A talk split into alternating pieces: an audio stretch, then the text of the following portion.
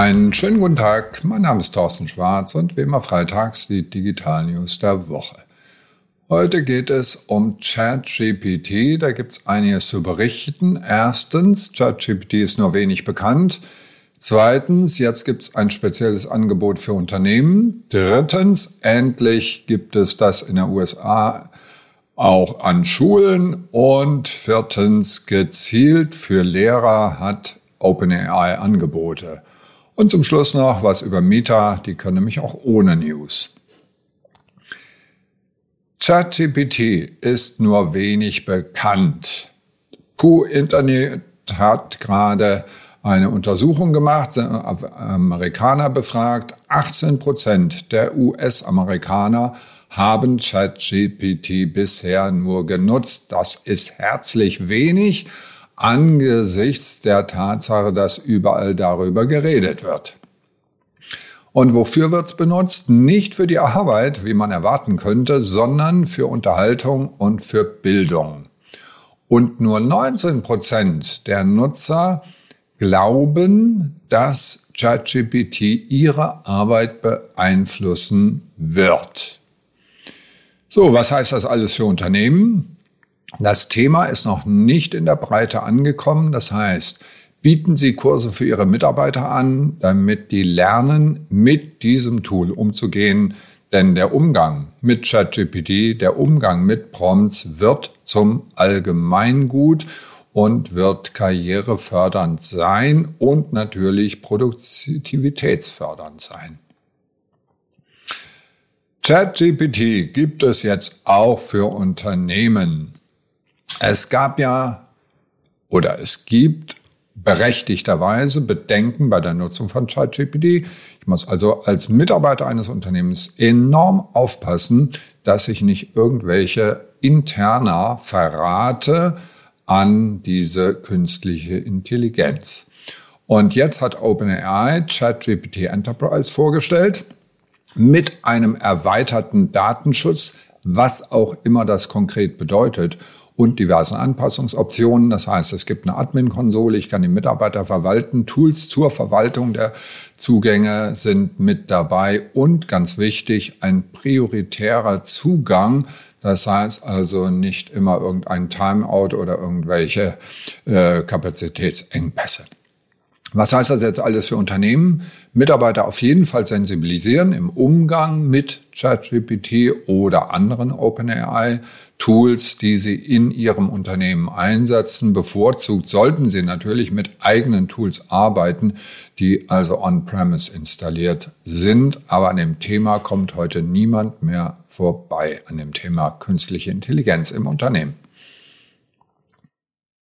Ich gibt es ChatGPT auch an Schulen, zumindest in den USA. Gab es ja zunächst einmal wegen Betrugs, möglicher, möglichen Betrugsversuchen, äh, hat New York und die Schulbehörde von Los Angeles das Ganze total gesperrt. Das heißt, an Schulen war ChatGPT verboten.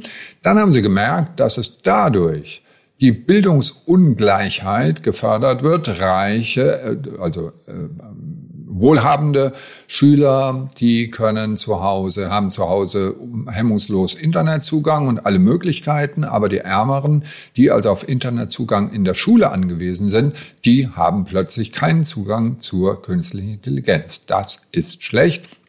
Und deswegen hat man jetzt Abstand genommen davon und sagt, okay, die Schulbehörden bieten sogar speziell Schulungen für Lehrer an und, befürworten die Nutzung von ChatGPT an der Schule. Und gute Nachricht aus Deutschland, auch der Deutsche Lehrerverband befürwortet den Einsatz von ChatGPT. Ja, und als äh, was können wir als Unternehmen machen? Ich würde vorschlagen, fördern Sie doch einmal in Ihrem Unternehmen Elterngruppen, das heißt den Austausch von Eltern untereinander. Wie können wir diese neue Technologie einsetzen, um unsere Kinder fit zu machen?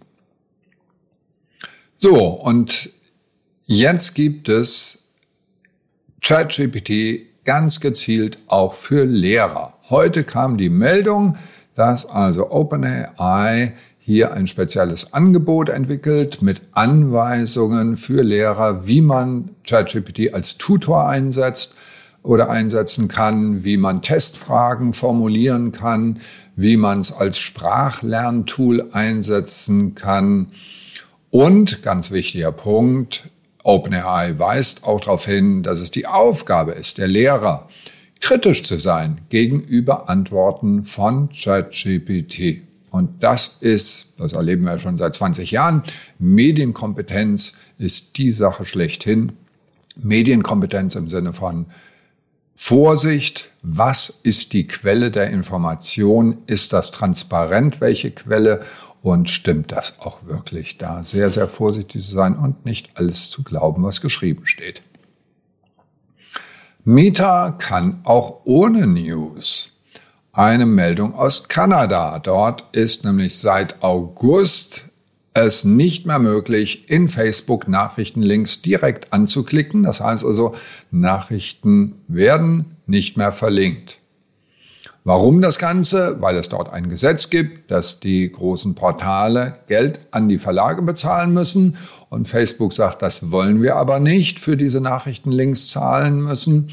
Und deswegen haben sie gesagt, dann sperren wir sämtliche direkten Links und man kann also Nachrichten nicht mehr teilen, also zumindest nicht anklickbar. Und jetzt haben die Analyseunternehmen SimilarWeb und Data.ai das Ganze mal untersucht, ob es irgendwelche Auswirkungen hat auf den Traffic bei Facebook. Antwort nein überhaupt nicht. Das heißt also, Facebook macht das überhaupt nichts aus. Die Nutzer holen sich ihre Informationen von woanders und kriegen andere News, aber die Verlagsnews sind nicht so wichtig, wie man eigentlich gedacht hat. Was heißt das jetzt alles für Unternehmen? Ganz klar, Nutzen Sie das Social Web selbst, verlassen Sie sich nicht auf Medien, sondern erstellen Sie relevanten Content, egal ob unterhaltend oder informativ, aber aktives Content Marketing für das Social Web und dann profitieren Sie auch von der Reichweite, die Sie damit bekommen und dem Zugang zu neuen Kunden. Ja, und das waren sie schon wieder, unsere Digital News der Woche. Alle Details und natürlich die kompletten Artikel zum Anklicken wie immer per E-Mail auf tschwarz.de. Und ich sage mal, schönes Wochenende.